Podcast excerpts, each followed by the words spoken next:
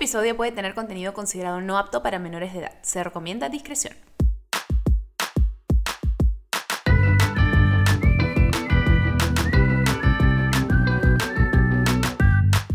Hola bebés, saludos, yo soy Didi. Hola. Ella es Andrea y yo soy Santi. Muy bien. Bueno, bienvenidos amigos a una nueva semana de este, de este podcast. ¿Cómo están ustedes? ¿Qué tal ha sido el fin de semana? ¿Tú? Andrea está preocupada, dice, por sus cosas. Sí.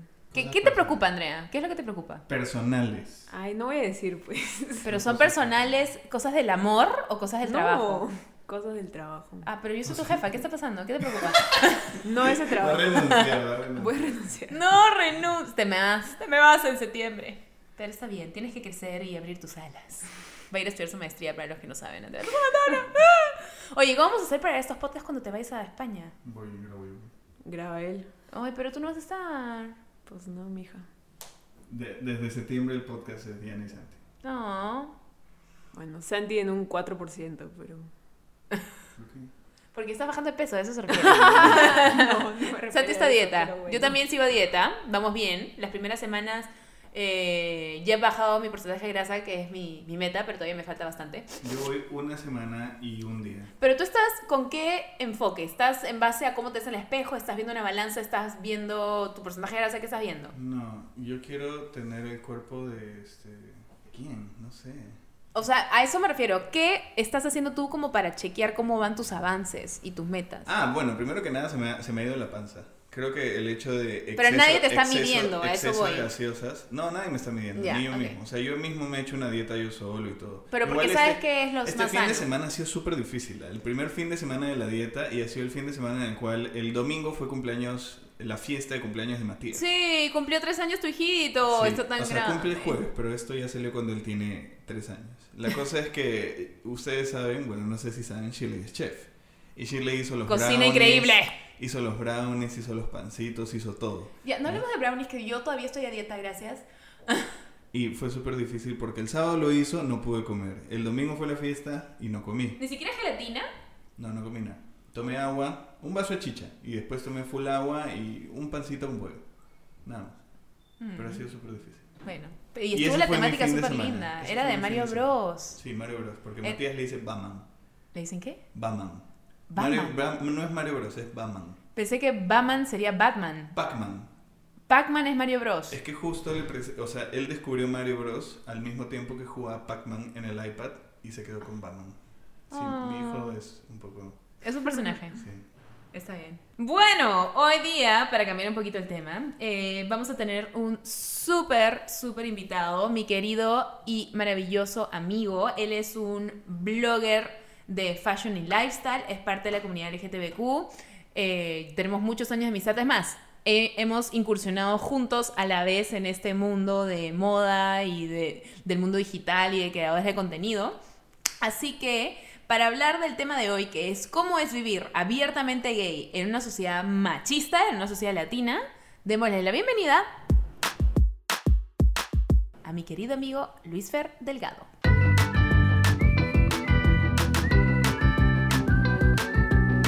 Bienvenido a Michi. ¡Holis! ¿Por qué la pausa? ¿Te pusiste nervioso? Sí, sí, sí, es que es primera vez en un podcast. Así que no Uh. tengo mucha experiencia. Mm, me voy a encargar de eso. Miedo. súper sexy. Sí. Justo estaba diciendo Luisfer que parece que lo intimido porque hoy día me he peinado las cejas diferente.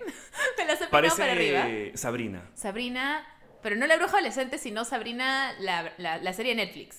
The Chilling Adventures of Sabrina. Sabrina Darks. Sabrina Darks. Entonces me gusta. Pero tendría que estar más rubia. Me pongo más rubia. ¿Qué tal me quedaría estar más rubia? Quería que súper bien por tu, por tu tono de piel y por tus ascendencias rosadas. Está bien, I'll take it. bueno, amigo, bienvenido, muchas gracias por estar acá. Preséntate para las personas que no te conocen mucho. Yo ya les comenté un poco de la historia, cómo nos conocimos, qué es lo que haces, todo, pero de tus propias palabras, cuéntale al público que quieren saberlo ya. Bueno, eh, soy fashion blogger. De hecho, em- empezamos creo que juntos. Sí, empezamos casi a la vez. Hace como 6, 7 años atrás. Sí. Cuando éramos Ya unos- cumplimos seis años. Sí, cuando éramos unos bebés, ahí nos conocimos. eh, y nada, vengo trabajando en esto ya 6, 7 años, me dedico a esto, este es mi trabajo, es mi empresa, es lo que hago en el día a día. Eh, bueno, soy de ICA, creo que ya mucha gente lo sabe. Estoy casado con mi esposo. ¿Y a cuántos Álvaro, años?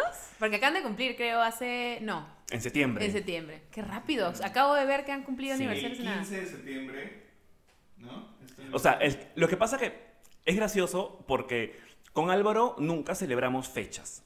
Ya somos, o sea, no celebramos fechas, no nos regalamos nada en fechas puntuales y nuestro matrimonio, matrimonio, tipo que el que vale así, el legal, fue en junio, Claro, cuando viajaron a Argentina. cuando viajamos a Argentina a casarnos allá. Entonces, pero esa fecha nunca la celebramos. Siempre celebramos el 15 de septiembre ¿Por qué es mi cumpleaños? Sí, Santiago, porque es tu cumpleaños. Celebramos el 15 porque fue la fecha que decidimos empezar a ser enamorados. Ni Ah. siquiera celebramos la fecha En que se casaron con la ceremonia acá, la exacto, simbólica. Que acá fue el. Fue un fiestón. Fue un Fue un juergonazo. fiestón con hora loca nubeluz. Fue un juergonazo, que lo sigo pagando, pero fue un juergonazo. Y este. La vida es Y cara. ese fue en julio. Con Álvaro siempre nos olvidamos la fecha, nunca sabemos si es el 9 o el 13. Yo creo que es el 9. Fue el 9. Fue el 9. Sí. Eh, entonces, de casados ya tenemos... Este año cumplimos cuatro años de casado. Ala, qué rápido. Sí. Y de relación tenemos... Tampoco sabemos muy bien, pero estamos entre 13 y 14 años que Trece, estamos trece, juntos. trece. 13, gracias Santi. Como se habrán dado cuenta, Santi lleva la cuenta de mi Santi- relación. Santi sabe más de tu relación que tú. Que yo, sí, claro, obvio. y que Álvaro juntos. Bueno, amigo, yo te conozco un montón y siempre conversamos de todo, pero por ejemplo, nunca he conversado mucho contigo sobre tu viaje propio, o sea, cómo fue em, tu realización como persona gay, como hombre gay, siempre lo supiste, tuviste un momento de epifanía, cómo fue vivir con tu familia, no sé si quieras compartir un poquito de tu viaje propio. Sí, de hecho que fue un poco difícil. Eh, yo soy de Ica y de hecho que en provincia es mucho más complicado el tema gay. ¿Por qué, Asumo- más o menos? ¿Por qué lo ves tú de esa manera? Porque es, es como que es más cerrado, la mente no es tan abierta como, Como en aquí en ciudad. Lima. Ujú. Exacto. Tienen otras costumbres, es, es completamente distinto. Ujú. Al menos en mi época, cuando yo viví en Ica hasta los 18 años más o menos, eh, ya tengo más o menos aquí en Lima 13, 14 años o 15 años inclusive. Es como si viviendo hubieras vivido en mitad Ica, mitad Lima. Mitad, mitad, sí. Y de hecho que fue complicado porque mis papás se enteraron que yo era gay porque me llegó un mensaje de mi ex enamorado a mi celular y mi celular estaba en la cama, me acuerdo, de mi mamá en Ica. Te hablo hace, uf, mil años atrás. ¿Cuántos años tenías? Yo tenía ahí creo que 19 años. O sea, justo antes de irte o ya te habías ido. No, ya vivía aquí en Lima. Ya. Y era mi época que, o sea, era chivolo, toda mi vida había vivido con mi mamá, mi papá, mi hermano, entonces todos los fines de semana viajaba a Ica, porque los extrañaba, de hecho. ¿no? Porque era casi mi primer año viviendo solo en Lima. Entonces, eh, viajo a Ica como siempre y este, me llega este mensaje y mi mamá lo ve. Drama total, así. Pero no la veía venir para nada. Sí, o sea, Pero está en negación. Estaba en pues. negación Pero, total. Dime, si tú a Luis Fer, sin conocerlo, lo ves en la calle, ¿tú no opinas que es gay? Sí. No, yo no. Sí. Sí. O sea, no yo sé no porque ya te conozco. O sea, pero- yo, no, yo no le escondo, yo no trato de ser masculino, yo trato de ser yo mismo y punto. En la calle, donde sea, en el estadio, no sé. en Mira, cualquier yo- lugar. yo En te el estadio, veo- ¿Qué te pasa? Mira, yo te veo y honestamente no es porque no es porque grites, este, no sé, pues, LGTBQ y vayas con una bandera encima, no, sino porque simplemente viéndote, tú tienes una identidad muy clara, te no tienes miedo a jugar con el color, con estampados, se nota que tienes un estilo súper out there y al menos los hombres straight generalizando un poco, especialmente en Lima, que es una sociedad un poco más cerrada, no son tan, no tienen identidad tan marcada y no lo muestran tanto. Tienen miedo. Exacto, Tienen entonces... miedo a que los cataloguen y digan, ah, él se viste chévere. Acá puedes decir lisura si quieres, él- ¿ah? Ah, ya, buenazo. Sí, di lo que quieras, porque acá, acá honestamente en Perú la palabra que usan que es súper es, no, eso es un cabro. Es un cabro. es un cabro mierda. Y es como, Y bueno, es, o sea, me ha costado también con el tema de ser blogger, de ser una figura pública. pública, no, no tanto como alguien que sale en la tele o ustedes que tienen miles de miles de miles de followers, pero a la final vengo a ser una persona pública y me ha costado un poquito no por el, el tema de que, del qué dirán. Eh, gracias a Dios tengo a Álvaro a mi costado, que es el que me abre los ojos, como siempre digo, es mi cable a tierra y es el que me dice, oye, no estás huevón, man, ya, si eres así, así eres y punto. Si no le gusta a la gente, que no te siga, que no te hable y ya está. Tú sigues siendo como eres y punto. Es que para los que no conocen a Álvaro, Álvaro es la persona más honesta, frontal del mundo, te dice las cosas en tu cara. así, Cero filtro. Cero, cero, Cero filtro. filtro. Entonces, Sí. lo imagino perfecto que si es como un baldazo de agua fría, si es que comienzas a tener todas estas, le das vueltas a, tu, Sí. a las cosas, es viene acá y te dice, oye, no jodas. Sí, tal cual. ¿Te imaginas vivir con? Es divertido. Me imagino que debe ser divertido. Es monstruo porque somos agua y aceite, completamente distintos, nos gustan cosas completamente diferentes. Creo que solo nos gustan, tipo que en común, los perros, porque inclusive a él no le gustan los gatos y yo tengo un gato. Entonces somos bastante distintos, pero creo que eso hace que nos complementemos y que nos Exacto. llevemos demasiado bien. Tenemos 13 años juntos, o 14. O sea, si no se complementaran bien, hace rato ya no Hace estarían rato, juntos. bye. ¿Cuántos tatuajes tienes? Ya perdiste la cuenta. Ya creo. perdí la cuenta. Sí. Deben ser tipo que 20. Por ahí, Pero ¿no? son tatuajes chiquitos. Y que significan varias cosas. Me acuerdo que tenías uno también de tus perros. ¿Vas a agregar a Paco o no? Tengo que agregar a Paco. Tienes que agregar a Porque Paco. antes éramos tres. Eh, bueno, Mota murió el año pasado ya de... No, hace dos años. Dos años ya. Pero murió porque estaba viejita. Era una Che. cocker de 15 años, o sea... Era la perra toda la vida de... De Álvaro. la perra de Álvaro. La perra de Álvaro. Este, sí, y yo me la adopté como hija cuando decidimos vivir juntos. Y conozco a Mota desde que era chiquita, pues. Claro. Chiquita, chiquita. Así, en pleno gileos ya la conocí. En pleno gileo conocí a Mota, que era muy gracioso porque tenía exactamente el mismo carácter que tenía Álvaro. Es que lo adoptó de él, porque los Totalmente. perros se parecen a sus dueños. Totalmente. Una perra. Era una Sí, perra. Literal, si no le caías, te mordía. Ay. O si tu voz era muy chillona, se desesperaba y te mordía. Ay, con razón, cuando yo entré a tu casa se volvía loca. Ay, hijo, no. Pero bueno, entonces volviendo al tema de cómo fue crecer en Ica, eh, tú me dices que, ok, fue difícil abrir con tu familia, pero eh, ¿tú siempre supiste que eras gay? Al principio no. Obviamente cuando fui creciendo me iba dando cuenta de que no me gustaban las mismas cosas que a mis amiguitos en el, en el colegio. Por ejemplo, no querías jugar fútbol y ¿qué querías hacer?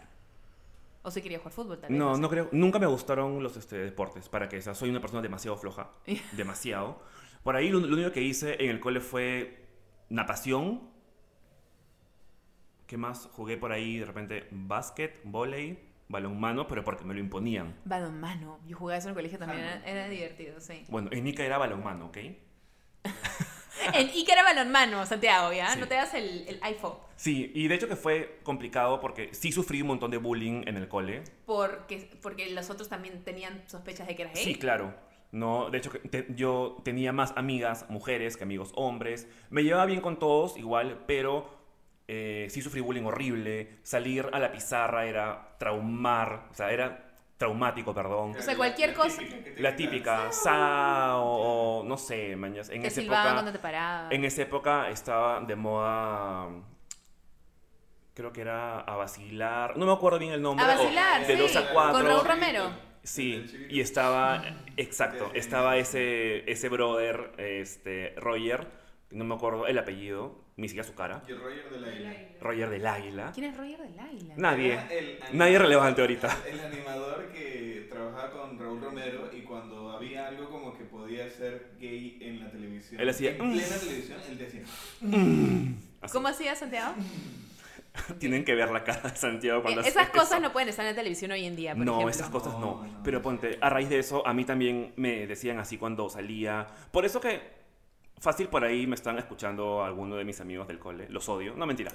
Este, Malditas no, perras todas. No, no, no. O sea, cuando voy a Ica yo me quedo en mi casa con, con mi mamá. Porque de hecho que sí les guardé cierto resentimiento por haber hecho literal un infierno el infancia, colegio Claro. mi, mi infancia. Todos me dicen, pucha, no, que el cole es la época más linda. No, el cole para, para, para mí fue la peor época del mundo. No estás Este, solo, ¿ah? En sí, eso. Muchas sí. personas pensamos lo mismo. No diría, mm, lo mío es un poco más escala de grises. Tuve momentos terribles, tuve momentos lindos, pero también hay momentos lindos que estaban siendo opacados porque esas cosas pasaban de manera paralela, ¿no? Totalmente. O sea, O la sea, vida es así. No voy a negar que sí la pasé también bien en el cole con, Con mis tus amigos, amigos claro. cercanos. Este, al día de hoy me hablo con cinco personas del cole, pero tipo que nos hablamos, hablamos siempre. Eran 40. Éramos 52 en la promoción. Perdón, en mi salón. En tu salón, Sí, ¿cuántos éramos- eran en tu eran- promoción? Éramos 110, porque eran dos salones, A y B. Sí, éramos un montón. ¡Ah! Entonces no conocías a todos los de tu promoción. Sí, es que, y que chiquito también. Bueno, eso es verdad. Claro, era un solo colegio. Todos los 110 niños No, hay varios colegios en Hay un montón. Ica no es chiquito. O sea, es chiquito a comparación de Lima, pero es grande. O sea, hay de todo Claro. igual. Ahora, en mi época no había nada. No había ni Y siquiera de cine. estas cinco personas con quien te hablas, eh, ¿hay algún hombre dentro de ellos? Sí. Dos. Dos. Dos. Uno que vive en Estados Unidos. Uno heterosexual y, un- y uno que es gay. Eh, y de ahí son. ¿Y este chico heterosexual te hacía, era también parte del, del juego, del fastidio en el colegio? No. O- no en común, pero sí me jodía a mí solo. Y en ese momento... Pero era por confianza, entonces a mí ya no me molestaba que él, o sea, yo con mis amigos, al día de hoy, mis amigos cercanos, no me molesta que me digan, oye cabro, es porque es en broma, es chongo, no, no es este... No es No con es un odio. insulto. Claro, no viene con realmente el peso que conlleva no, la palabra. Es justamente un chiste interno. Un chiste interno, exacto. Claro. Que yo no se lo voy a permitir a una persona que no me conoce o a alguien X. Solamente esos, esas bromas se las permito a mis amigos más cercanos. Inclusive yo mismo me hablo de, claro, y viene el cabro y lo cagan. Cosas Claro. así, porque es, es parte... ¿Te refieres a ti? Yo mismo me refiero a mí mismo, exacto. Entonces, eh, y bueno, el tema de la infancia gay en Ica, o sea, yo tuve enamoradas en Ica. eh, ¿Tuviste tu primer beso con una chica? sí, claro. Sí, sí, sí, o sea, tuve... ¿Y alguna experiencia sexual era- con alguna chica? Sexual ninguna. Ya. Pero era una forma de escapar de, o sea, negarte que, o sentías... Por? O sea, sí me gustaban, ¿no? No es que las haya engañado. O sea, re- Era- resultaron estafadas al final, sí, pero no es que haya sido... estafa, claro, fraude. O sea, pero no, no fue a propósito. No, en ese momento, o sea, sí me gustaban, sí me llegué, no sé si a enamorar, porque era chivolo, pero sí me gustaban. Aparte era parte quizás de, de tu viaje de exploración. Como Sí. tú dices, tú no estabas seguro, habían cosas que te decían. ¿Tú en el colegio te diste cuenta que ya eras gay o fue una vez que terminaste el colegio? Creo que cuando terminé el colegio, cuando terminé el cole, fue que dije, creo que soy bisexual. Ya. primero. Y de ahí me, me di cuenta que no, que no era bisexual, que era 100% gay.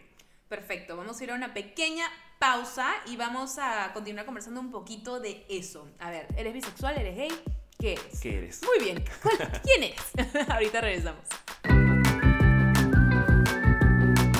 Estamos de regreso con Luis Fernando Delgado y me estabas comentando de que tú te diste cuenta que eras gay cuando llegaste a Lima y saliste del colegio, pero al comienzo pensaste, creo que soy bi. Sí. ¿Cómo, ¿Cómo fue ese proceso de pensamiento o de reflexión? O sea, en ese momento eh, me gustaban unas cuantas amiguitas del cole, Amiguitas. amiguitas, pero también me parecían atractivos algunos amigos, ¿no? Eh, no de la promoción, claramente. ¿De los que te hacían bullying? No. de la promoción Next. bullying, no, ellos no. Mayores, seguro. Era uno, sí, un, creo que era un mayor, menor, no, o sea, no me acuerdo ahorita, han pasado 250 años, mañas, pero, este, por esa razón creo que yo me consideraba que era bisexual, pero nunca he tenido relaciones con una chica, nunca, Sexuales. sexuales. Este, y cuando vine a Lima, antes de venir a Lima, me acuerdo que en esa época había mm, el Messenger o Latin Chat y esas cosas. La vieja. Exacto. Cosas que ustedes creo que no van a saber qué es. Pero era bien divertido. Era genial. Era Justo genial. ahora vi un meme en el que decía, puedes tener Facebook, puedes tener Twitter, puedes tener Instagram, puedes tener lo que quieras, pero nada se parece al sentimiento de que parezca que en la pantalla de Messenger se conectó Se tu crush. exacto. Era bravo, es tu cutín, salías y Sí, tú... sí, sí, sí, Ya, tal cual. sí, sí, me acuerdo, perfecto. Entonces, este, vine a Lima porque mis primas vivían aquí en Lima y eh, conocí a un chico y que esto que el otro y... Que sé que te mandó el mensaje. No, o sea, Ah, eh. Lo conocí, lo conocí y eh, yo me regresé a Ica porque vine solamente un fin de semana. Me regreso a Ica y ya habíamos in- intercambiado nickname en, en Messenger. Y, este, y empezamos a hablar, hablar, hablar. Y de hecho que nos enamoramos. Y él fue la primera persona con la que estuve. Fue el primer hombre. De hecho que no fue un- una, una relación muy así, este Completa. Completa porque a las finales yo vivía acá, él vivía en Lima, yo en Ica, perdón, él en Lima, entonces solamente hablábamos todos los días por Messenger y que esto que el otro, pero ¿Y en este punto seguías pensando que eras bisexual o ya decías, no, creo que soy mm, gay y me gustan los hombres? creo que todavía lo pensaba, ¿no? O esa era mi, mi carta de presentación, no de presentación, pero cuando les confesaba a mis amigos más cercanos, este, que a veces también fue difícil. eh, eso, eso- también fue difícil porque pensaba, pucha, ¿qué van a decir? ¿Se van a alejar? Gracias a Dios no pasó eso. Tuve apoyo al 100% de cada persona que le conté. Y qué fuerte debe ser pensar, oye, no sé si mis amigos, esas Exacto. personas que dicen que me quieren, me van a aceptar si les cuento esta parte de mí. Sí, Pero es un, es un miedo real. es un miedo real eh, y es súper complicado, ¿no? De hecho que eh, te genera ciertos, o sea, no sé si traumas, pero sí te genera... Mucho miedo. Mucho miedo el, el qué van a decir, si te vas a quedar solo, si te van a apoyar, si no te van a apoyar. Y de por sí debe ser algo muy este, aislante solo eso, porque tú comienzas quizás a retraerte, comienzas a alejarte un poquito de una manera, creo yo, como psicológica. Dices, no, voy a poner esta barrera y eso te impide conectar bien con estas personas que en teoría son tu apoyo y te quieren de manera incondicional, pero tú no puedes del todo confiar en ellas porque no puedes abrirte. O sea, debe Exacto. ser súper, súper duro y solitario. Sí, y también con tu familia, porque yo cuando me mudo a Lima, yo literal vivía una doble vida. Pucha, qué O fuerte. sea, mi vida en Lima siendo yo y mi vida en Ica pretendiendo ser lo que mi mamá quería que sea. ¿Me entiendes? Entonces, inclusive era complicado. Mi, mi mami tuvo muchos roces con Álvaro, ¿no? Al comienzo. Al comienzo le echaba la culpa de que por, por culpa de Álvaro yo era gay. O sea, él que fue el primer enamorado de que ella conoció. Tu el primera y el pareja único ya que siendo ella gay. conoció, sí. Ah, el único que conoció, los Sí. otros nunca los conoció. No, he, he tenido tres enamorados. Eh, uno cuando era chivolo, que te- esta his- historia que te he contado. El segundo, que era 10 años mayor que yo. Me, o sea, me enseñó muchísimas cosas. Mm. Me privó de otras cosas. O sea, en verdad me enseñó a madurar. Y le agradezco un montón que él me haya tocado en la vida porque me enseñó en verdad a creer en el amor. Claro. Porque tengo muchos amigos gays o conocidos gays que en un principio, o sea, años atrás, me decían, no, el amor gay no existe. Esto es sexo y punto. O sea, no hay, no existe.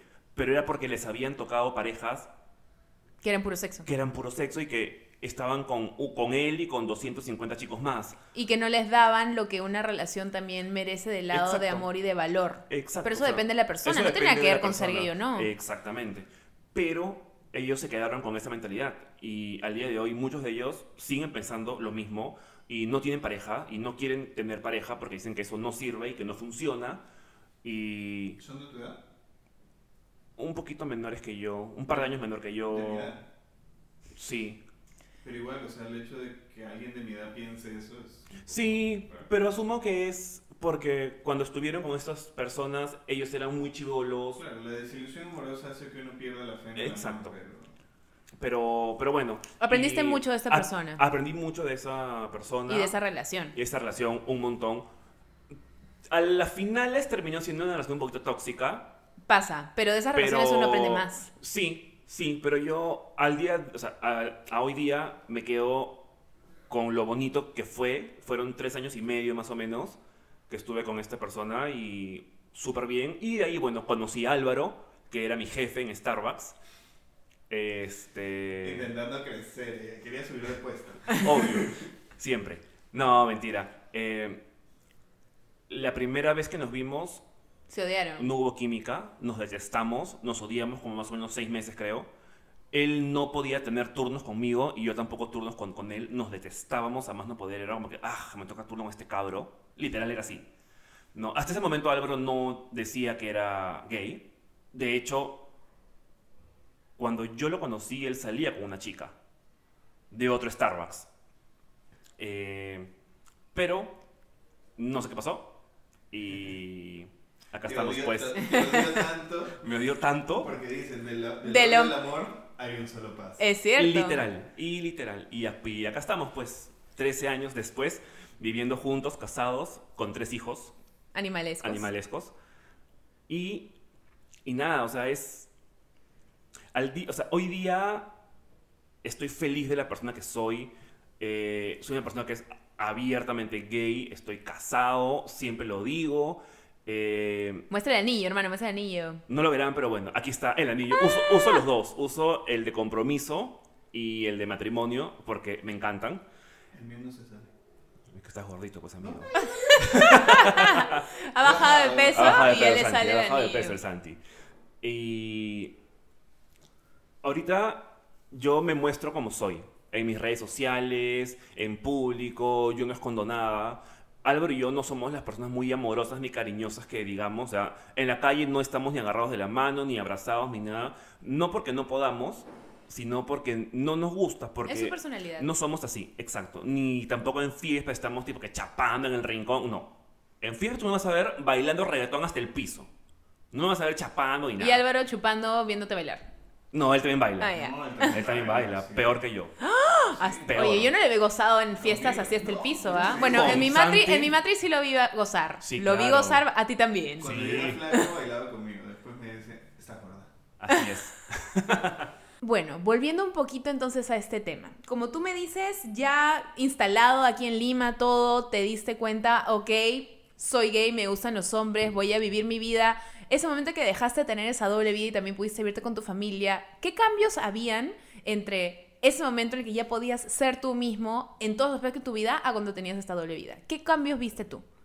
Es quitarte una mochila de kilos, de kilos, de kilos encima. Porque, o sea, mi mamá me llamaba y yo tenía que fingir que estaba en otro lado o tenía que salir si es que estaba en la casa de Álvaro. eh, si iba a viajar con Álvaro, le tenía que decir que estamos viajando con un grupo de amigos. O sea, era demasiado complicado tener que inventarme cosas para que no me jodan. Porque era eso, o sea, era que no me jodan. Y cuando tú, cuando tus papás ya supieron que eras gay por la anécdota que nos contaste y ya eh, estabas saliendo con Álvaro, por ejemplo, todas estas cosas que dices, que le mentías cuando viajabas, todo, eh, ¿cuándo sentiste tú que hubo quizás un cambio de actitud o algo en el que tu mamá comenzó a ser más receptiva con este, aceptarte a ti tal y como eras en ese momento? ¿Cómo fue la evolución de esta relación con tu mamá? En verdad, ella cambió cuando literal a mí y a Álvaro casi nos matan en un asalto. ¿Cómo? Nos robaron con pistolas, con todo. Fue, realmente fue traumático, fue horrible. Yo no sabía esta historia. Y fue en febrero. Hace, te hablo de 5 o 6 años, fácil. Antes de que se casen. Antes de que nos, de, de- de que nos casemos, ya, o sea, ya vivíamos juntos, pero todavía no nos habíamos casado. Claro, porque yo recuerdo lo hizo en probamos tu... un año, probamos un año de vivir juntos y dijimos, ok, hay que mudarnos juntos. Si no funcionamos, terminamos porque si voy a estar contigo es porque realmente tenemos química y podemos sobrellevar la relación de, en una casa viviendo juntos. No A largo cada plazo. uno, exacto. Entonces, bueno, nos mudamos juntos y me acuerdo que estábamos, estábamos yendo al sastre para recoger unas camisas porque ese día era cumpleaños de mi mejor amigo. Entonces, él me recogió de Radio Shack porque yo trabajaba ahí antes y vivíamos a 10 cuadras. Y el sastre estaba en la cuadra 8, por decirte. Fuimos 5 de la tarde, ¿ah? Febrero, verano, viernes, me acuerdo. Plena Clarito, luz. En plena luz. Al se cuadra, yo bajo, recojo las este de camisas y me acuerdo que en su carro, eh, yo en esa época era blogger de Saga Falabella y tenía dos bolsas repletas de ropa porque íbamos a hacer fotos al día siguiente. Estaban, bueno, mi laptop, su laptop, iPads, etcétera, etcétera. Y simplemente Álvaro se cuadra, yo me subo al carro y un carro se cuadra adelantito de Álvaro como no dejándolo salir. Entonces Álvaro dice, oye, ¿y estos huevones qué mierda les pasa? Y en eso yo volteo y en mi luna había un brother con una pistola. Y volteo a ver a Álvaro y otro brother con otra pistola. Y adelante del carro, otro brother con otra pistola apuntándonos. Eh, abren la puerta del carro, yo me iba a bajar y ahí me dicen, no chino, quédate ahí nomás, no queremos tu carro. Y me estuvieron como que bolsiqueando y rebuscando todo. Todo esto con la pistola en mi cabeza. Me. Entonces, en cualquier momento se le podría haber escapado el tiro. Claro. Entonces, bueno, nos robaron todo, menos el carro. Eh, fue horrible. Y bueno, llamó a mi mamá a contarle que no tenía celular, que no tenía nada. Y ahí obviamente ella lloraba y Obvio. asustada, yo también asustadísimo, todo. Y en esa época, perdón, y en ese momento yo creo que ella se dio cuenta, es como que, ok, he podido perder a mi hijo, Qué chucha como vive su y vida. yo, como tonta, creando estas barreras, todo. Entonces, yo siento que ahí cambió todo. Ujú. Entonces, cuando mi mamá, después de eso, mi mamá, bueno, ya le dije, Bueno. bueno, vivo- yo vivo con Álvaro, no que esto que el otro, nos vamos a casar en un año. Así que, o lo aceptas o no lo aceptas. Yo sería la persona más feliz del mundo si tú vienes conmigo a mi matrimonio. Argentina. Eh, en general, en general. Y ya, entonces me dijo, ya, ok, voy a ir a Lima.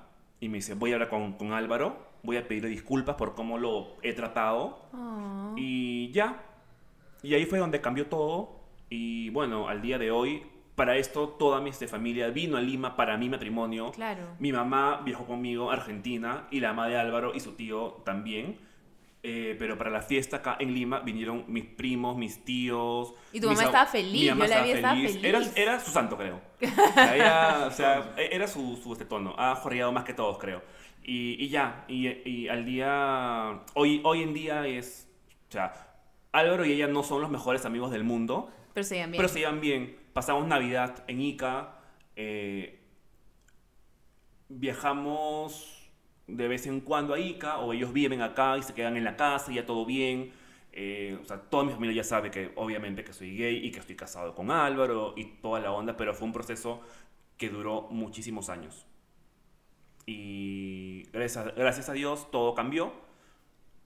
Y puedo decir que ya no vivo una doble vida y simplemente soy yo Y vives tu vida. en todos lados, sí.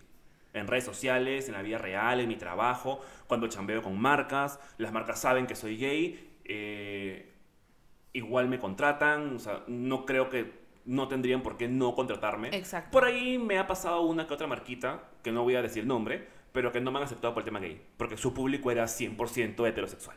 Oso.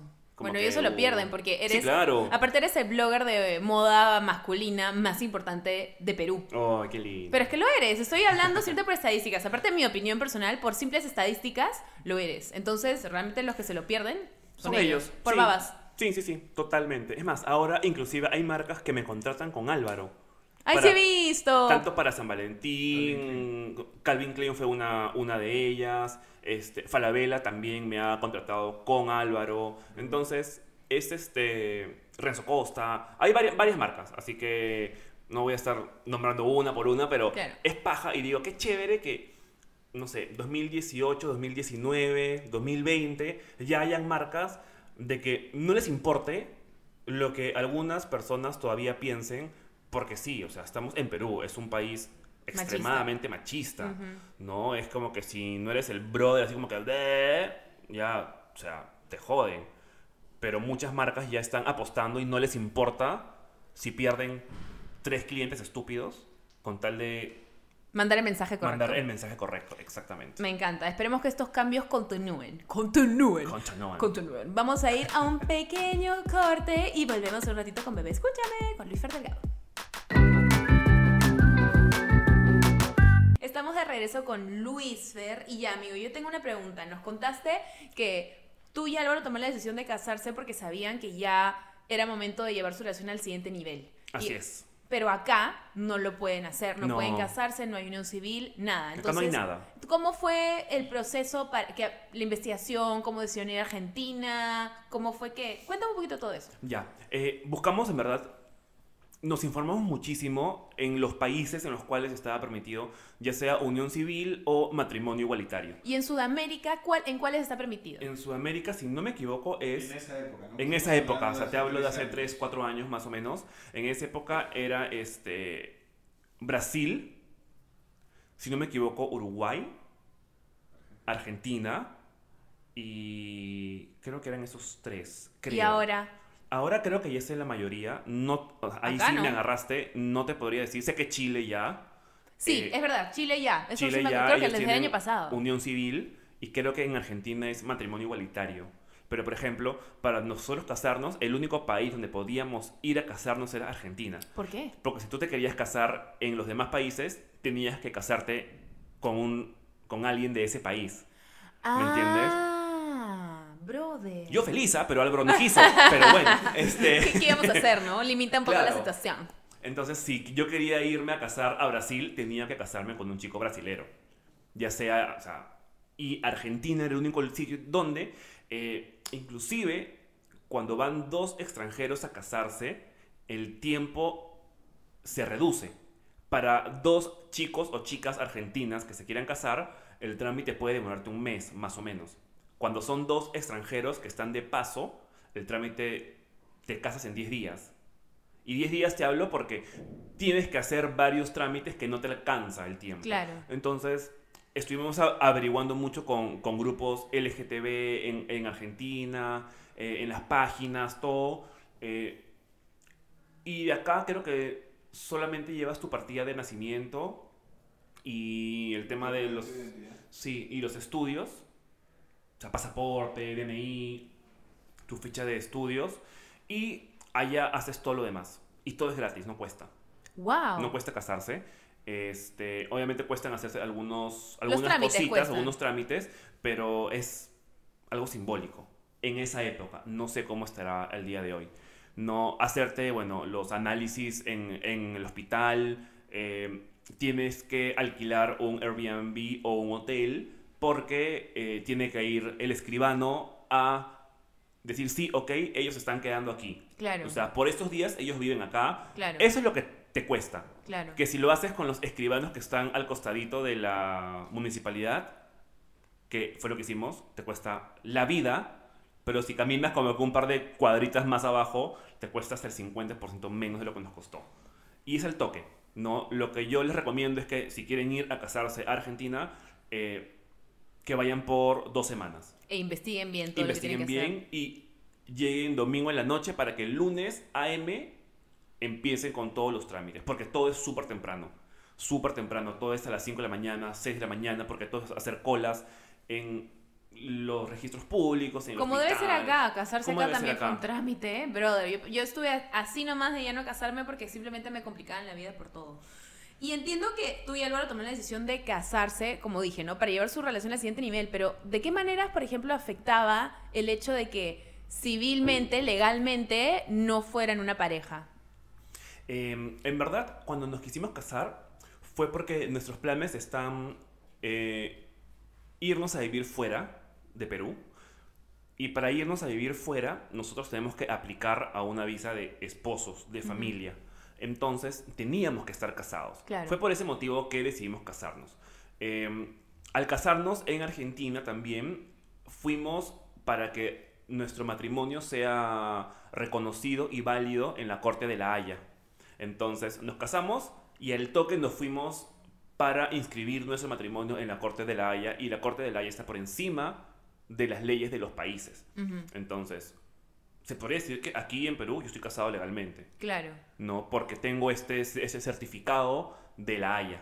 O sea, digamos que Dios no quiera, te pasa algo y va y Luis Fer, o sea, sí Álvaro seri- sería la persona legalmente responsable que recibiría los beneficios, digamos, no sé, pues, sea de tu seguro, sea de tus pertenencias, porque han habido casos en donde como las personas no podían casarse, que era el problema, eh, y la familia no estaba de acuerdo con su pareja, etcétera, Ajá, que la persona con la que ha vivido alguien 20 años y es su legítima pareja, no... No le corresponde nada. Exacto, no puede asistir al, no puede asistir al velorio, no le permiten estar en la presencia cuando leen su, su testamento, tantas otras cosas solamente porque legalmente no hay un papel que diga que son algo. Sí. En teoría, con esto de acá, eh, Álvaro tiene todos los este, beneficios, al igual que yo. Em, sí, alucina que sí. Pero bueno, no, mentira. Pero yo creo que ya nuestras familias, o sea, ya, ya saben, ¿no? Entonces yo creo que no permitirían que, que ni que yo lo vea o que él me vea o que él esté ahí, ¿me entiendes? Eh, podemos comprar un departamento juntos, podemos Claro. sacarnos un seguro juntos, eh, créditos, ese, ese, ese tipo de cosas. Inclusive hay bancos que ya te reconocen, ¿no? Que por más que no estés casado o algo, eh, ya, ya tienen estos, estos planes para... Un conviviente, Para por un último, si esa es la palabra que usan. Exacto, Claro. exacto. Para no, no deberían buscar un nuevo término, ¿no? Es simplemente el término mismo que utilizan para las parejas heterosexuales, conviviente. Pero Exacto. lo pone como cónyuge Como en cónyuge. tus... ¿Sí? Cónyuge. Cónyuge. Sí. Es cónyuge. No hay una U después de la G. Tienes Acá razón. clases, profesora Diani. Tienes razón, tienes razón. Pero bueno, sí. Eh, eso. Es, es, es eso. O sea, es. No, no, no, no nos casamos por, por un tema de que, ay, sí, vamos a casarnos. No, no. Nos casamos porque Tienen planes. Tenemos planes. más que todo planes a futuro en otro país. Lamentablemente, bueno, o sea, yo amo Perú, amo la comida, mi familia, mis amigos, a Santi, pero eh, no es un país donde si en un momento quisiera tener hijos con Álvaro, no es un país donde tendría a mis hijos, porque lamentablemente faltan años luz para que la gente cambie, para que la gente deje de ver, deje de pensar de que nosotros, eh, los gays, las personas trans, cualquier persona que esté en nuestro mundo es este Vale menos. sí o sea no somos ni más ni menos que nadie Son otras somos personas. personas Exacto. punto soy un ser humano exactamente igual que tú Tienes igual los mismos derechos. tenemos lo- deberíamos tener los mismos Es derechos que en teoría los tienen, solamente que la, la ley o práctica- la sociedad no es exacto, en la en práctica, la práctica no están de los su tenemos lado.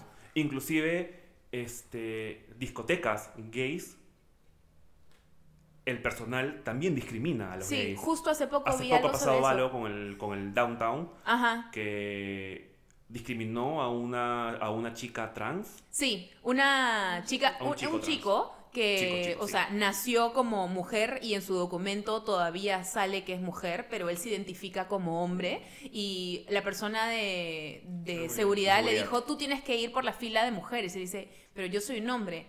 No, no, no, tú eres mujer, tú eres mujer. Y luego una vez que por fin pasó todo el acoso, porque realmente era un acoso de parte de la persona cuando Es entró, humillante. es humillante porque te está diciendo que, que, que tú no eres quien tú dices ser. O sea, esa persona cree saber más de quién eres tú que tú mismo. Exacto. Y eso no, él no tiene ningún derecho para poder opinar No, sobre eso. Y no, luego adentro, cuando pasó por una fila nomás, solamente vio que le revisaran las carteras a o los bolsos o lo que sea que llevaban las mujeres, se paró ahí mientras esperaba para pasar y decía, ah, ves, eres mujer cuando te conviene, que no sé cuándo, no sé qué, y es fue, como fue bastante humillante. humillante para venir de esa discoteca, pero lamentablemente De dentro, lugar. dentro del mundo gay No, no. también existe mucha discriminación. Es, es diferente, porque el downtown en teoría es un lugar seguro para la comunidad. Exacto. Entonces, no es igual que cualquier discoteca. No digo que estoy totalmente de acuerdo con lo que dices, pero me refiero que así como ahí, en cualquier lugar que te hagan ese tipo de discriminación, es Ah, sí, súper claro. humillante. Obvio. Obvio. Pero debería Viniendo de ahí, sorprenderte que venga de un lugar en donde en teoría te sientes seguro. O sea, es, yo cuando voy a esas discotecas,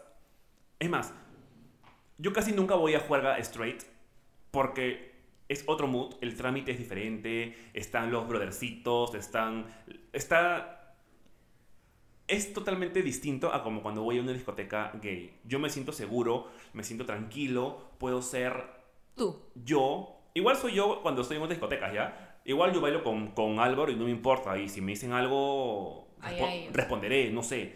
Pero obviamente me siento mucho más seguro estando en una discoteca gay que en una discoteca straight. Claro, porque, Porque- sientes que no te van a juzgar. Sí, exacto. Pero inclusive dentro de la comunidad gay también hay bastante discriminación en temas de eh, estas aplicaciones que hay para citas, tanto Grindr como Tinder. eh, inclusive Grindr están en, unas campañas donde te dicen no discrimines. O sea, hay, hay gente que pone eh, no plumas, no queer, no gordos, no feos, no altos, no esto, no el otro. Y es como que, oye, no discrimines. No tienes por qué... no, o sea, si él es extremadamente gay y amanerado y pluma y todo lo que tú quieras, él es feliz siendo así.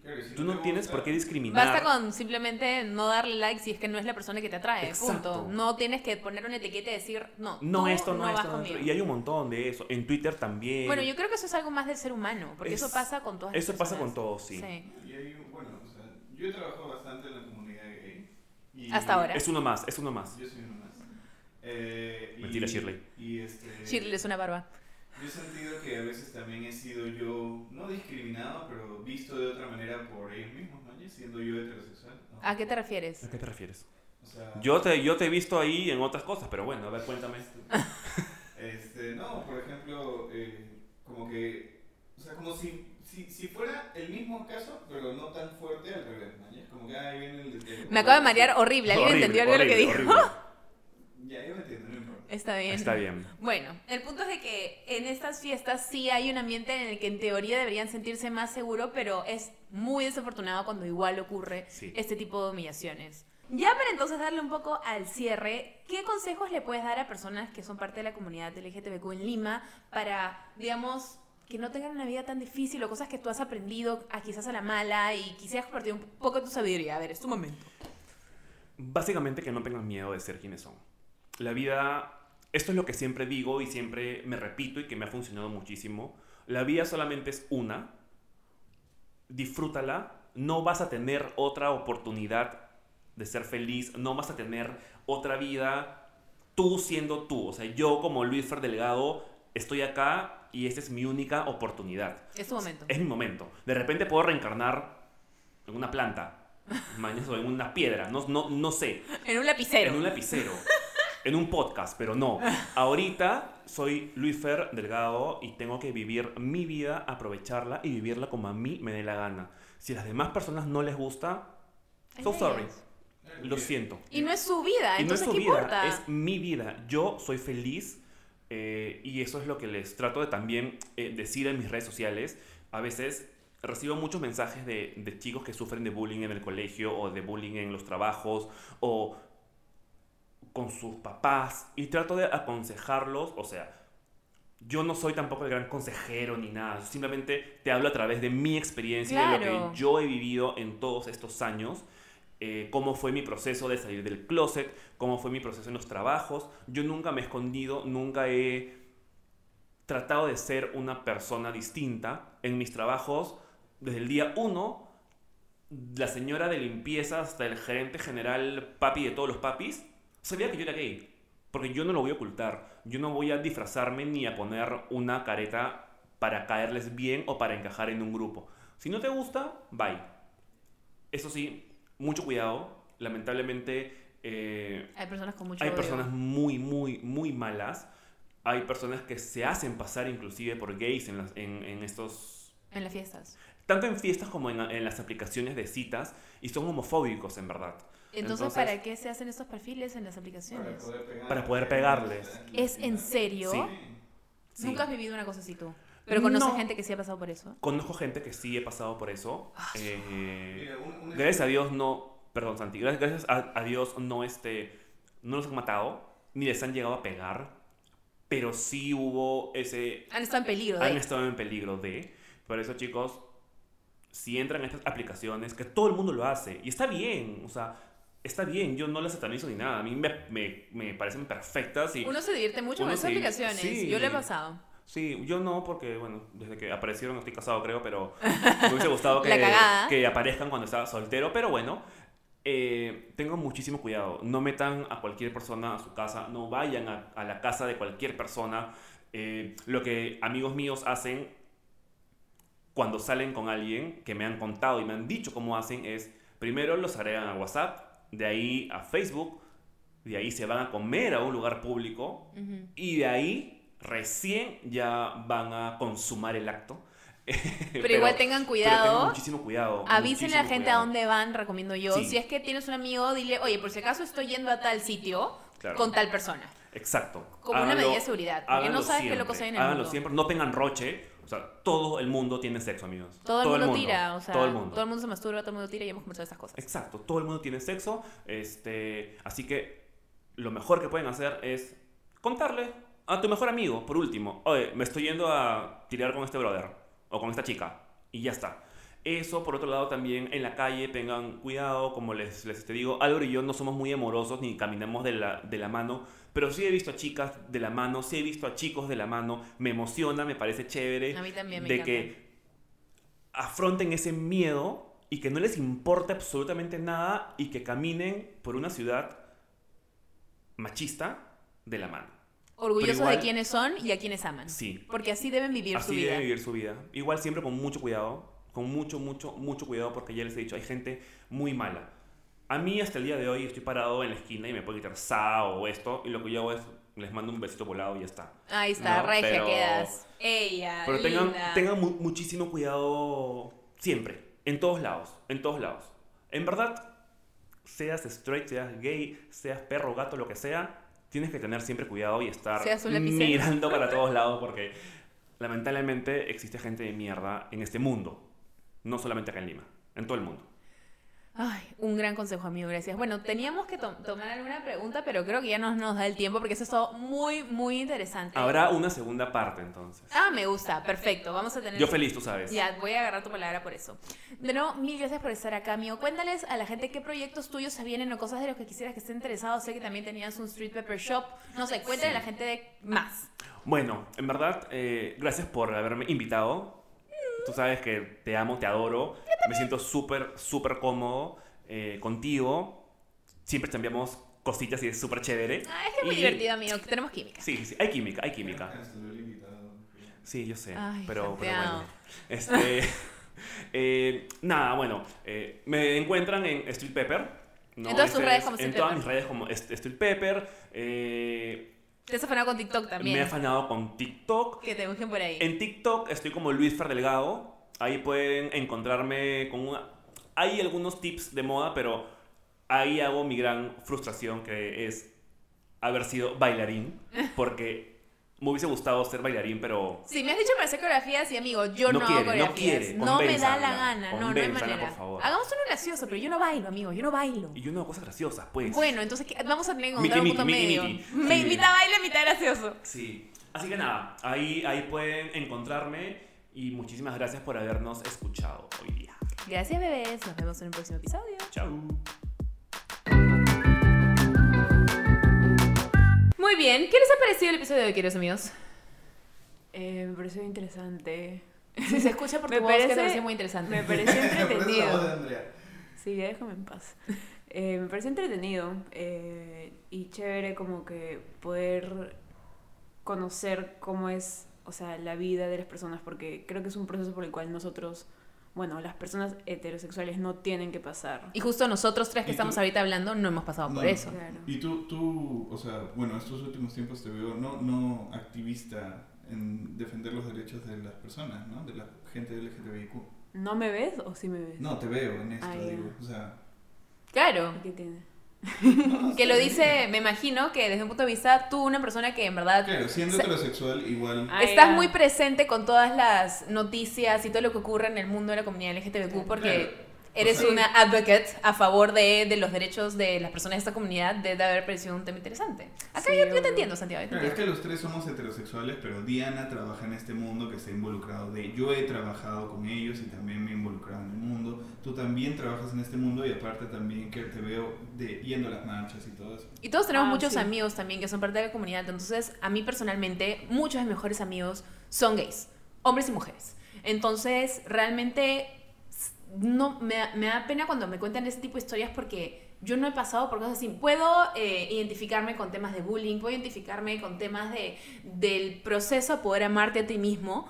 Pero me imagino que viendo una persona en que la mayoría de la sociedad, no, no, no puedo decir la mayoría, pero gran parte de la sociedad quizás, eh, especialmente latina, los rechaza porque es una sociedad todavía muy machista y muy cerrada. O sea, eso debe ser llevado a un nivel, pero aún más alto. Entonces, realmente las cosas por las que han tenido que hacer y siguen pasando, porque el mundo todavía es muy cerrado, debe ser muy, muy difícil. Y como también hablamos con Lifer, hasta dentro de la misma comunidad todavía hay ese tipo de discriminación. Sé que hay personas eh, de la comunidad que no ven a las personas transgénero como, como que deberían ser parte de la comunidad. O sea, hay un montón de debates también que va respecto a eso. Entonces, todavía, si este tema les parece que eh, les gustaría averiguar más, hay muchas cosas de las que no se pueden informar porque suceden muchísimas cosas a diferentes niveles. Y que dejé caídos a todos, se han quedado pensando profundamente qué pasaba.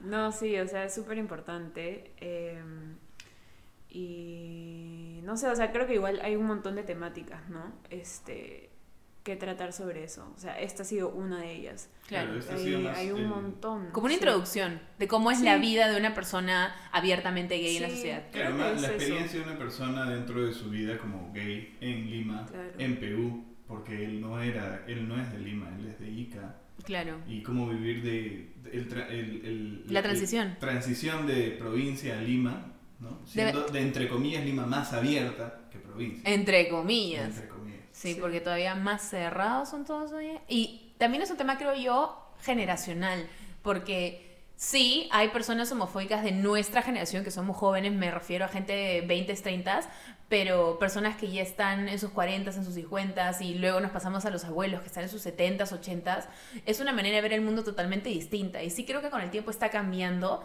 pero al mismo tiempo es muy difícil cambiarle el chip a las personas que ya ven que la vida es de este color y de esta única manera, ¿no? Pero debemos cambiarles el chip porque estas personas siguen a cargo de los países y siguen a cargo de, de, o sea, de esos puestos altos en la sociedad. Entonces Sí. depende mucho de ellos también poder tener el poder para cambiar las cosas. Mira, el congreso anterior de 120 personas, creo que una nomás era abiertamente gay. Y creo que es así de nuevo en este congreso que soy electo. Creo que, creo que no. O bueno, no estoy segura. No, creo que no. Pero creo hay que hay una, una persona también que es hay una-. Mm. Sí, y creo que también, o bueno, había una postulante trans. No sé si al final quedó, pero ¿Tú votaste por ella, creo, no, Andrea? sí, yo voté por ella. Ujú. Pero bueno, esperemos que poco a poco vaya cambiando el mundo, porque también hay personas que simplemente por no tener mucho contacto con estas personas, quizás, y no estar muy informados tampoco, quizás es también, es- ese es el tema, ¿no? Es el tema de la ignorancia. Entonces, si es algo que no conoces y te han dicho por ahí que eso simplemente está mal, quizás tomas la palabra por ello, pero anímense a conocer más a estas personas. Son persona- personas comunes y corrientes, o sea, como cualquiera. Entonces, no tengan, no tengan miedo de, de conocer un poco más de un mundo al que aún no han sido introducidos para poder abrir sus mentes y ayudar a hacer este mundo un poco más, eh, ¿cómo decirlo? Un poco más simpático y bienvenido, cálido para estas otras personas que, que no han vivido gran parte de su vida así porque no es el mundo que ellos han conocido. Me puse profunda, amigos. Pasemos a las recomendaciones. Ya. Recomendaciones de esta Prohibido. semana. No vale recomendar RuPaul's Drag Race. Ya, perfecto. Sabía que iban a decir algo de- por el estilo, pero recomendaciones. Am, recomendación, bueno, acabo de decir una, que, que le hablen a una persona, este, en fin, voy a hablar otra, ¿ya? Vamos a decir otra. Ya, yo voy a recomendar una. A ver, recomienda. Yo recomiendo a todas ellas, aquellas personas que sientan que quieren aprender un poco más del mundo gay o a ser más eh, tolerantes con ellos o de repente divertirse con ellos mismos, de repente ir, como nos dijo Luifer, a una fiesta gay. Que, o una fiesta un poco más abierta, que no sea netamente heterosexual, a una fiesta gay, a ver qué opinan. Yo cuando fui, la verdad, me abrió el mundo y... Jaime me ha acompañado a una de esas fiestas. ¿A cuál? Ah, bueno, realmente era una de, de Meet and Greet de Drag Queens, cuando vinieron Raya y Morgan McMichaels.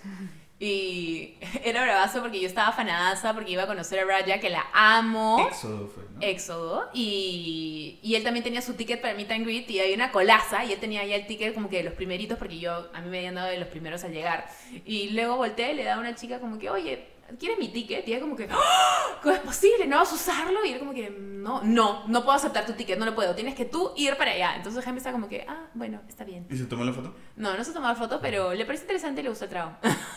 o sea, a eso voy. Jaime no es que se sintiera fuera de lugar, que se sintiera este, intimidado, simplemente que le gustaba la música normal, pero no era muy su onda, no reconoce las drag queens tampoco porque no ha visto los shows, no le interesa mucho, pero no significa que por eso este, se cierre se cierra este mundo, ¿no? Bueno, acá está Luifer y está contando que él no ve RuPaul. Y acá como Andrea de hacer- una cara como, Ya, No Andrés. puedo creer. no lo puedo creer. Bueno, no todo el mundo ve RuPaul. Pero, ¿por qué no ves RuPaul? Porque no te llama la atención. No, nunca me enganchó. Algo lo ve, o sea, siempre. Ajá. Y lo repite, y lo repite, y lo repite, y lo repite, al igual que Friends, que odio Friends, detesto Friends, es O la sea- peor serie del mundo. O sea, Luifer va en contra de las tendencias porque todo el Sí. mundo ama Friends y todo el mundo ama Luifer RuPaul. va en contra de lo que a Álvaro le gusta. Ah, también. Creo que es para darle la contra a tu marido. sí. Sí. Es inconsciente. Se- Seguramente, no me sorprendería. Tu recomendación, Andrea. O si no tienes una recomendación. Yo tengo dinos- recomendación. Dinos como heterosexual cómo te sentiste yendo a Matadero o a fiesta. Eh, de eso quería hablar. O sea, yo siempre voy, Ella siempre va. pero yo Siempre. voy, yo voy con mi amigo trans, man, ya voy con mis amigos así, o sea, que son parte de la comunidad. Lo que sí tengo entendido y me comentó una amiga es que un amigo le dijo como que a ellos no les gusta, bueno, a menos su amigo como que no le gusta tanto que vaya como que gente hetero, por así decirlo, porque igual es su lugar, no, pero es su amigo, man, ¿yas? O sea, que es como su lugar seguro y a veces como que se sienten un poco invadidos, man, ¿yas? o algo así. Entonces, no digo que no haya gente hetero porque yo soy hetero, man, ¿yas? estaría literalmente bloqueándome a mí, a mí misma, pero obviamente que vayan con mucho respeto, ¿no? Y, Con la mente abierta. y claro, no vas a puta eh, ir a hacer caras o cosas así, porque al final es lugar, o sea, es el Es su donde- casa. Sí, donde esa gente está como que viviendo, manjas, y ya déjelos. Es como que es, ese no es tu lugar, tú estás yendo ahí a, a Claro, tú eres conocer y todo eso. Tienes Y sabes que- lo que estás yendo. Exacto, Exacto. exacto. Entonces es eso, manjas, o sea, eh, nada, eso. Es más, mis amigas eh, heterosexuales me piden ir conmigo, a, ya sea este, matadero o X fiestas, porque uno les encanta la música, dos, y me dicen, Luisa, puedo bailar como me dé la puta gana y nadie me jode, nadie me mira, nadie me juzga. Está, son felices. Es un ambiente sin prejuicios y sin miraditas y sin nada. Es Es, un ambiente seguro. Es chévere. Bueno, para ya cerrar con mi recomendación, pues ya no puedo decir RuPaul, entonces vean Queer Eye. Porque también hablando del tema del amor propio, en verdad, Queer Eye, eh, así, siento que de la anterior de hace años a cuando yo era chica a la de hoy, he evolucionado un montón junto con este mundo, porque no solamente, digamos, hacen makeover a hombres. ¿Tuviste la primera? Claro. ¿La de los 60 ¿Qué 60? Soy, vete de la- fuera de acá, oye. Despídelo. Con Carson Crest, despedida. Imposible, no lo haría. Mm, no me tentes. Bueno, ya. Entonces lo que decía era de que ahora no solamente le hacen el makeover a hombres heterosexuales, sino que le hacen a mujeres heterosexuales así como a hombres, a, person- a personas gays, sea mujer, sea hombre, personas que están saliendo del closet o que ya han salido, o sea, un montón de diferentes perfiles de personas. Incluso hay una temporada en Japón también que es un choque cultural y es bien chévere ver cómo estas personas también son muy cerradas y no pueden vivir abiertamente en su vida. Me parece un buen show, no solamente de la comunidad LGTBQ, sino un buen show que te ayuda a salir de tu zona de confort, que te ayuda a florecer como persona y que te enseña un montón del amor propio y de cómo vivir tu identidad de una manera plena. Entonces, les recomiendo también que vean ese, ese show si es que no lo han visto. Todo va de manera, cada capítulo, no saben, yo lloro. Y Anthony está buenazo. Estoy enamorada de Anthony, es demasiado guapo. ¿Sí o no? Anthony, el chef. Anthony, el chef. El chef, Porowski. Hasta yo considero que él es el Está- del mundo. Uf, demasiado guapo. No lo ubicas. Y, Ya, soy me- mira, y quiero ser mejor amiga de Jonathan, tengo que decirlo. Tiene su Jonathan. podcast, Jonathan Vaness. Quiero ser su best friend. ¿Seamos best friends, Jonathan? Jonathan es el de cabello largo. Ah, Anthony, sí, obvio. Ah, ah, ve esa foto y dice, ah, Anthony, claro. Obvio. Mira esa foto, está papacito este hombre, oye. Sí, churro, churro, churro. Ah, eres, oye. Qué pena que no es de mi equipo, porque te juro que te daría contra la pared. Ya, Es bi. ¿es Vi? Sí. Ay, pero estoy casada. Ay, le voy a pedir permiso a Jaime. bueno, ya. Esto ha sido bastante largo. Les mandamos muchos besos, babies. Los queremos con locura y compasión. Hasta un siguiente episodio, mis queridos bebés. Adiós. Adiós. Despídete. Chao.